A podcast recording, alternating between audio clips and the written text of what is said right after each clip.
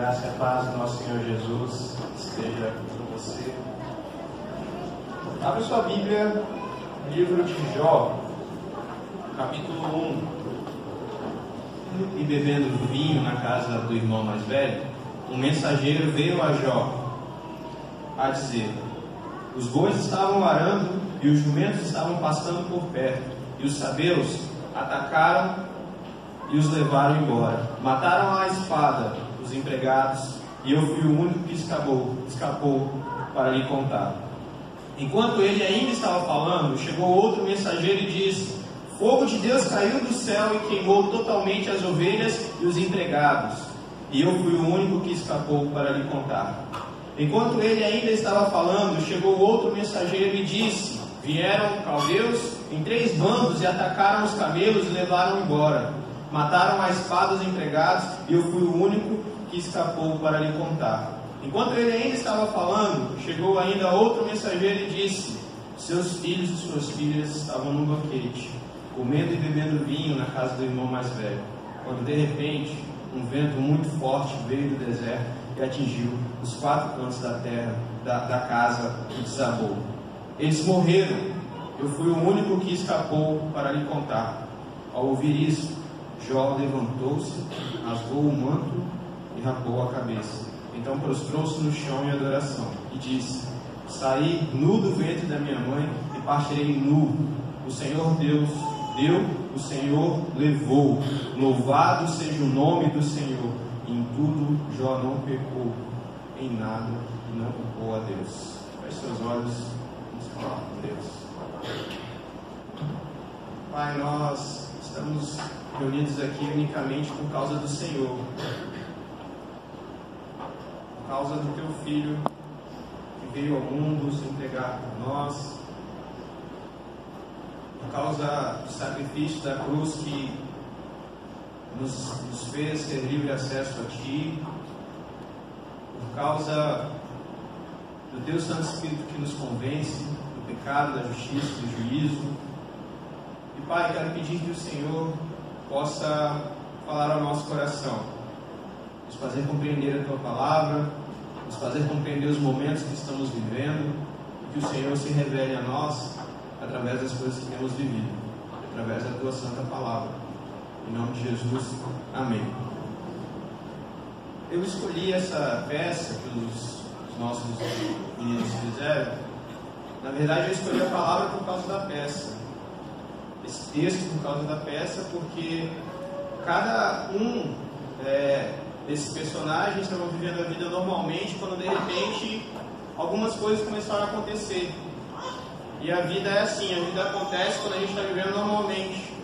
As coisas difíceis vêm sem, sem avisar. Ou o pecado, quando ele chega, ele chega sorrateiramente e quando a gente vai ver, ele já é arrastado por ele. E Jó era um homem bom, rico e feliz, estava vivendo normalmente. Jó estava simplesmente vivendo, o texto fala que Jó era um homem justo, e de repente a vida de Jó vira de um jeito que não dava para entender. Talvez nós, ao lermos esse texto, a gente comece a perguntar: como que Deus pode permitir que um, seu, um servo seu sofresse desse jeito? O qual o propósito de todo, todo esse sofrimento? Ou talvez você esteja passando por algo e questione, faça essas perguntas. Qual o propósito disso tudo que eu estou? E aí nós vamos entrar na, na vida de Jó aqui. Vamos ver algumas coisas, aprender algumas coisas com o sofrimento de Jó e ver o que, que Deus deseja falar para nós. Ah, chegaram quatro notícias de vez. Quatro notícias. A primeira notícia é que os bois e os jumentos é, haviam sido levados, foram roubados. A segunda notícia é uma, algo inexplicável. Os seus rebanhos foram queimados, os seus servos foram queimados. A terceira notícia é que os seus camelos também foram levados. Ou seja, ganha-pão dele foi levado. Ele perdeu ali os seus negócios. Jó era um homem próspero. Podemos trazer para o nosso dia que Jó era um homem de negócios, porque ali, através dos seus animais, ele conseguia tirar o seu sustento. E por fim, a pior tragédia de todas alcança Jó. Ele perde seus filhos. E todas essas notícias que chegam de repente deixam Jó desolado. Antes Jó era um homem próspero, Jó era um homem que tinha um perfil até mesmo invejável, ele tinha boas condições de vida, ele tinha uma família grande, e de repente ele não tinha mais nada. Um homem que perde tudo. De um homem próspero e rico, ele passa para um homem em uma situação deplorável. Que situação miserável do nosso pobre Jó. E aí, se você continuar lendo o livro de Jó, você vai entrar num, num trecho onde os amigos de Jó começam a, a falar. Né? Os amigos de Jó veem ele passando por aquele sofrimento e eles prontamente vão até ele, onde ele está. Só que o problema desses amigos é que eles partiam, é, eles interpretavam o sofrimento de uma maneira que é, se interpretava naquela época. E como o pastor Marlon já explicou algumas vezes, os judeus acreditavam que o, alguma doença ou algum sofrimento era causado por causa de pecado. Então, aqueles amigos que deveriam dar uma força para Jó, chegaram para ele e começaram a falar: Olha, você está sofrendo tudo isso aí, só pode que você pecou em algum lugar. Ao mesmo tempo que eles fazem uma coisa boa, vindo ficar perto do seu amigo, sofrendo, eles fazem outra terrível, que é sobrecarregar Jó com essa, com essa interpretação errônea de que o sofrimento é causado por pecado. Se a gente continuar estudando a palavra de Deus, a gente percebe que, a, que o, o, sofrimento é uma das consequências do pecado. Quando a, o pecado entrou no mundo ali em Adão e Eva, Gênesis, 17, Gênesis 13, 17, 18, cita o sofrimento duas vezes como sendo uma das consequências da entrada do pecado no mundo. Então, a gente pode já começar a resolver esse problema, o que, que sofremos é por causa do pecado. Desde que o pecado entrou no mundo, nós sofremos. Pecado é uma das causas da queda, do afastamento de Deus lá atrás, em Adão e Eva. E aí, talvez você pergunte, mas como que Deus pode permitir que pessoas boas sofram? Como pode isso? Ah, Mateus 5,45 nos ajuda a lançar a luz sobre essa questão também, dizendo que Deus ele faz com que o sol e a chuva nasçam sobre justos e injustos. Ou seja, coisa boa acontece com gente ruim, assim como coisa ruim acontece com gente boa também. Mas ah, a gente precisa entender que não é eu sofrer que faz de mim uma pessoa de segunda categoria ou alguém que não seja amado por Deus. Porque Jó sofreu. E Jó, no final desse livro, nós vemos como que Deus ele se apresenta e aquilo que Deus faz na vida dele. Deus ele faz com que a segunda metade da vida de Jó seja mais próspera do que a primeira metade da vida de Jó. Então, o sofrimento não quer dizer que Deus não te ame. Jesus também sofreu muito. Se a gente for por essa lógica de que o sofrimento mostra o quanto Deus não me ama, o quanto Deus está indiferente ao meu sofrimento, a gente também vai ter que explicar o que Jesus sofreu. Mas tem um hino do cantor cristão que nos ajuda a compreender isso. Os irmãos que, que conhecem vão lembrar. É um hino que eu digo que eu quero que, que cante no meu culto fúnebre. É, nossa, você pensa nisso? Penso. Não tem problema. Eu digo que eu quero cantar, que cantem essa, esse hino aqui. Então os irmãos já sabem, né? Nossa, que coisa horrível se falar, né? Tudo bem. É, sou feliz. Os irmãos conhecem? Ele diz assim: é, se paz a mais doce, se dor, ou seja, tu me fazes saber que feliz com Jesus hei de ser. Esse, na minha opinião, é um dos hinos mais belos de todo o inário que nós temos que nós temos é, em nossa denominação. Por que, que eu acho que ele é um dos mais belos? Pela poesia da letra? Sim, é, é linda essa poesia, mas também pela história, pelo contexto em que ele foi escrito. Talvez você já conheça essa história, talvez você já tenha ouvido até mesmo de mim. O autor dessa, dessa canção se chama Horácio Sparfor. Ele era um homem que viveu no século XIX. E ele também era um homem de negócios. Ele também tinha seus empreendimentos. E aí, de uma vez para outra também, a vida dele muda. Em um incêndio, ele perde todos os seus negócios. Ele se vê sem aquilo que era o seu ganha-pão.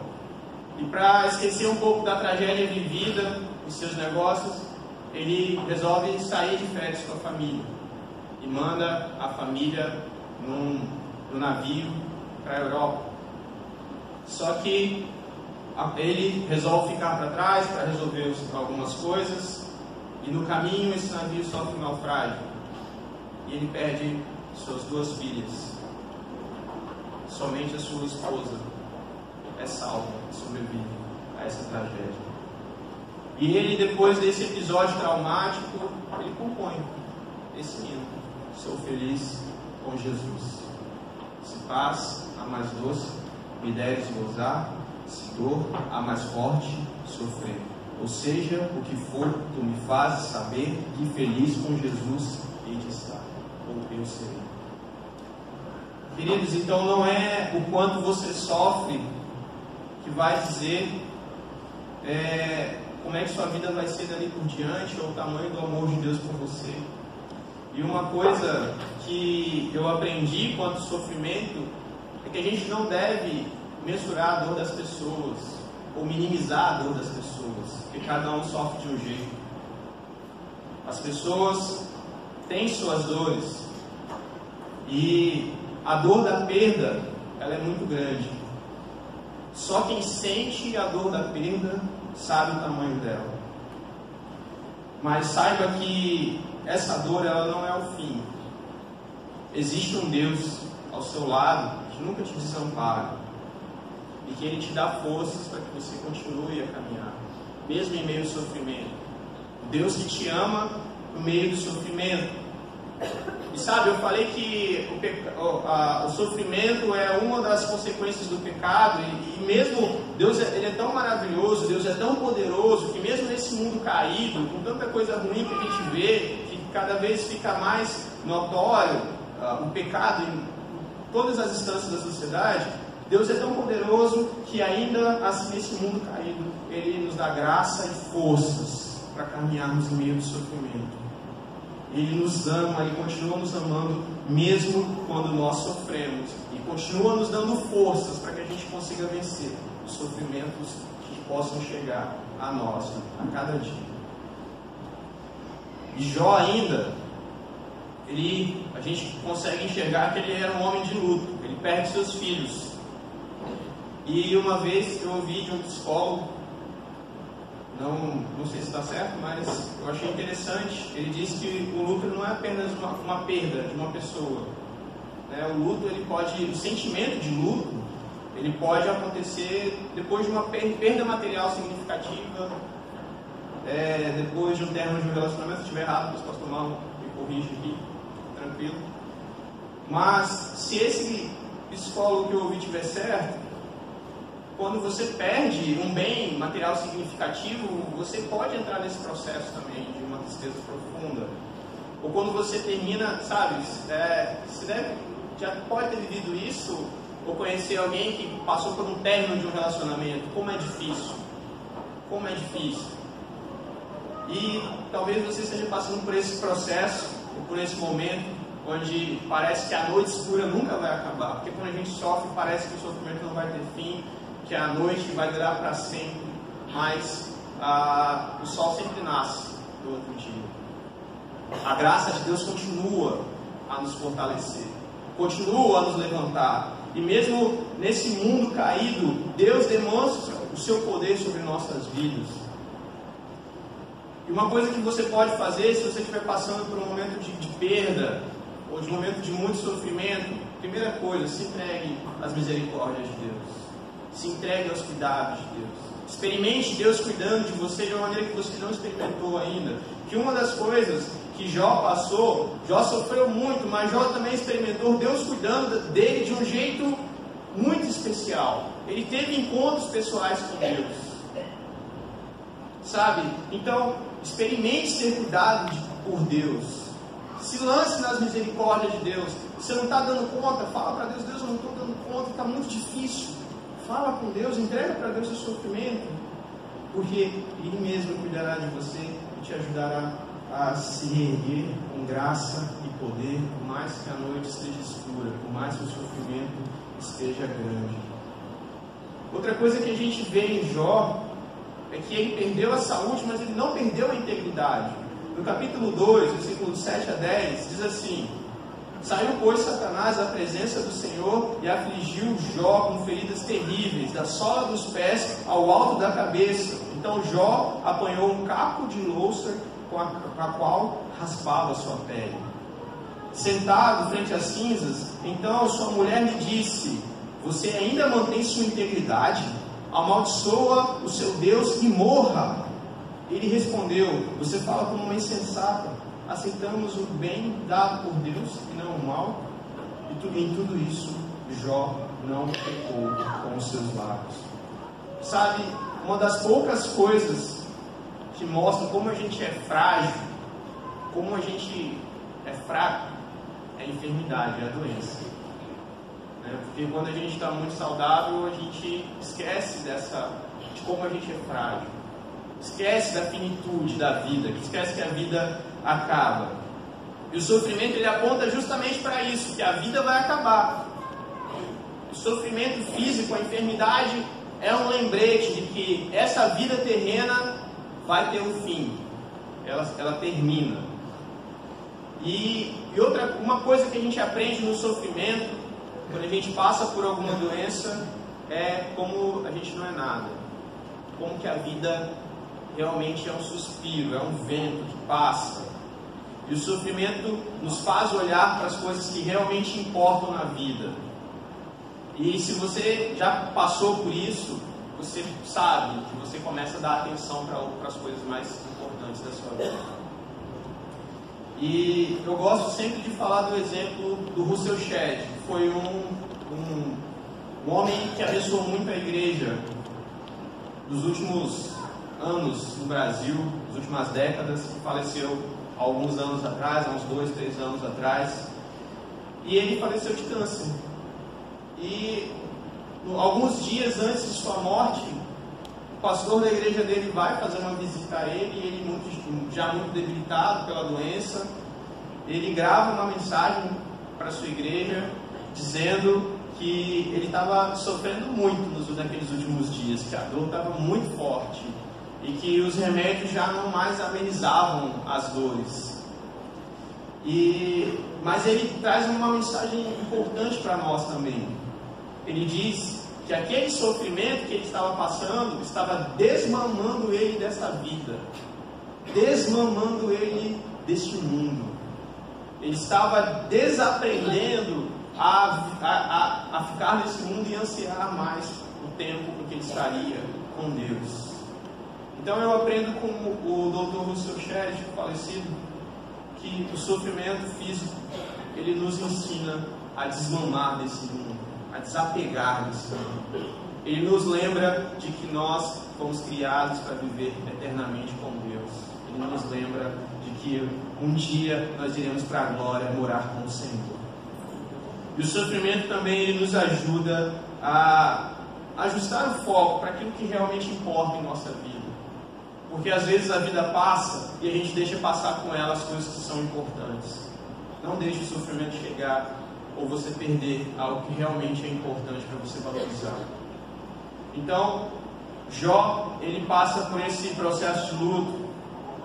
Mas Jó também, nesse processo de dor, de sofrimento, de luto, ele também perde o apoio da esposa. A esposa, vendo o seu marido sofrer, ela chega para ele e fala: amaldiçoa esse teu Deus e morre, porque você continua íntegro. é difícil a gente entender o que se passava no coração daquela mulher. Talvez ela, ela só não aguentava mais ver seu marido sofrer e queria que aquele sofrimento desse fim. Mas Jó, ele demonstra maturidade, ele aceita aquele sofrimento, sabendo que Deus, ele pode até fazer o bem de nosso sofrimento. Deus, ele é tão soberano que do mal, ele faz o bem em nossas vidas. Talvez você realmente tenha passado por coisas que tem te feito questionar por que tanto sofrimento. Mas eu te convido no meio desse sofrimento a olhar para as coisas que realmente são importantes na sua vida. Também quero te lembrar que Deus não está indiferente ao seu sofrimento. Ele é o Deus que continua te amando em seu sofrimento. E não é nem mesmo a morte dá a última palavra em nossas vidas. Ele é Senhor até mesmo da morte. Amém? E aí, a gente percebe no final de Jó, quem que dá a última palavra? Não é a morte que dá a última palavra, não é o sofrimento, porque esse sofrimento uma hora ele acaba, mas é Deus que dá a última palavra. Lá no capítulo 42, versículo 12 e 13, diz assim: O Senhor abençoou o final da vida de Jó mais que o início. Ele teve 14 mil ovelhas, seis mil camelos, mil juntas de bois, jumentos. Também teve ainda sete filhos e, sete, e três filhas. Então nós vemos que Deus ele é quem dá a última palavra. Ainda que a dor, o sofrimento, a crise chegue, Deus é quem dá a última palavra. E Deus ele restaura tudo que Jó tinha. Deus ele faz além daquilo que Jó, que Jó tinha naquela época, Deus restitui uma família nova para ele. E uma palavra que consola o nosso coração, para que você se lembre que Deus é que dá a última palavra, que Ele não está indiferente ao seu sofrimento, é aquilo que Jesus disse para nós em Mateus 28, 20. Eis que estou convosco todos os dias até o fim dos tempos. Então, ainda que o sofrimento bata forte, ainda que a dor venha, você jamais se esqueça que Ele está com você todos os dias e é Ele que dá a palavra final. Eu poderia terminar esse sermão dizendo coisas positivas, com muita boa intenção, dizendo Deus vai restaurar tudo aquilo que você que foi tirado de você. Deus vai fazer aquilo que Ele fez com Jó na sua vida. Mas eu estaria também desprezando a história de muitos irmãos preciosos, irmãos fervorosos, irmãos que eram pessoas que amavam a Deus com todas as forças, como o seu chat foi, irmãos ao longo de toda a história da fé cristã, que morreram sem ser curados de suas enfermidades. Muitos irmãos preciosos, muitos irmãos de fé, morreram sem ser curados de suas enfermidades mas eles não deixaram de receber a recompensa eterna diante de Deus. O sofrimento deles não foi em vão. Eles adentraram as moradas celestiais e estão ao lado do Senhor. Se eu dissesse que tudo vai, vai ficar bem, eu também estaria desprezando muitos irmãos e que se eu dissesse para você que Deus vai te enriquecer, que Ele vai fazer você comer do bom e do melhor dessa terra, pode ser que Deus faça. Não estou não dizendo que Deus não pode fazer isso. Se Ele quiser, Ele faz.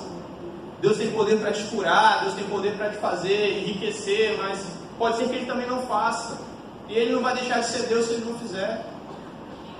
Porque muitos irmãos ao longo da história, eles não experimentaram prosperidade financeira eles até mesmo passaram por, por algumas privações, mas não perderam aquilo que é mais precioso, que é a presença de Deus. E hoje estão assentados no banquete celestial com o Senhor Jesus Cristo, que é a maior riqueza que pode existir. Sabe? Às vezes o nosso foco está tão distante daquilo que deve ser, que se Jesus aparecesse para nós e dissesse, não, eu vou te levar para o céu agora, você fala assim, não, aqui está muito legal, Jesus. Está muito bom. sabe? Mas aí o sofrimento, a dor, vem para nos fazer lembrar que a vida termina. Vem para a gente aprender a valorizar as coisas que realmente são importantes. E Deus é poderoso Deus faz milagres. Mas Deus também ele nos ensina a ele passa pelo sofrimento com a gente. E às vezes usa o sofrimento para moldar, moldar o nosso caráter.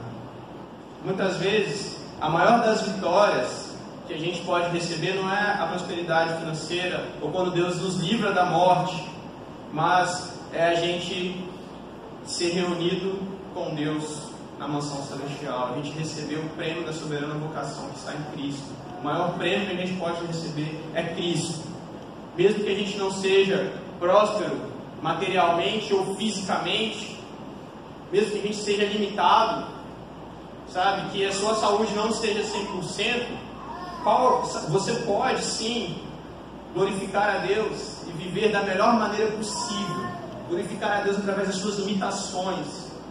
Mesmo que você seja fraco, você mostre o Deus poderoso que você tem, porque o poder de Deus se aperfeiçoa em nossas fraquezas. E eu me lembro sempre de uma fala do pastor Hernandes Dias Lopes, falando sobre o tema. Ele diz assim: às vezes Deus nos livra da fornalha, mas às vezes Ele nos livra na fornalha. Às vezes Deus nos livra da morte, mas às vezes Ele caminha conosco no vale da sombra da morte. Às vezes Ele nos livra da morte, mas às vezes Ele nos livra através da morte. Que nós possamos ansiar o dia em que nos reuniremos com o nosso Salvador. Que nada nessa vida seja um empecilho de você glorificar a Deus com tudo que você tem ou com o que você não tem. Porque mesmo em meio ao sofrimento, Deus não está indiferente. E a história não terminou ainda. Deus é o Senhor da sua história. Nem mesmo a morte dá a última palavra, mas o Senhor dá a última palavra. Eu quero orar com você essa noite. Queria chamar o pessoal. Louvor, nós vamos cantar mais uma canção. Uma canção que fala do Santo Espírito de Deus. Espírito Santo de Deus. E a Bíblia nos ensina que uma das coisas que o Espírito Santo faz é nos consolar. Ele é consolador. Eu não queria, nesse momento, é, que você, sabe, que você simplesmente falasse com Deus, Pai, eu estou aqui, eu sou teu. Olha o tamanho da minha dor. Talvez seja uma dor que você realmente não dá conta de lidar. Mas nesse momento eu quero pedir que você, junto comigo, suplique ao Senhor que derrame graça, que derrame poder, que derrame capacitação do, do Santo Espírito e se Ele quiser que Ele faça um milagre na sua vida, que Ele é poderoso para fazer, ele, e se Ele quiser, Ele faz. Mas para Deus, para Deus consolar e confortar o seu coração, te fortalecer diante desse sofrimento. Que você, nesse momento também, possa olhar para as coisas que são importantes, para as coisas que você tem negligenciado. Não passe por esse sofrimento sozinho. Se entregue ao cuidado do Senhor.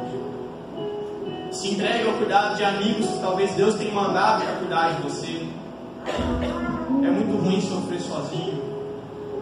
Tem gente que se importa com você. Talvez você está passando por um momento tão difícil que você fale, que você pense, puxa, ninguém lembra de mim. Está tão difícil, eu não vou conseguir. Tem gente chorando por você que você nem sabe. Tem gente que, que quando liga, não é, é porque sentiu sua falta mesmo, porque se importa. Sabe, até mesmo aquela mensagem de WhatsApp, talvez é alguém que se preocupa com você. Eu queria te dizer para você não sofrer sozinho.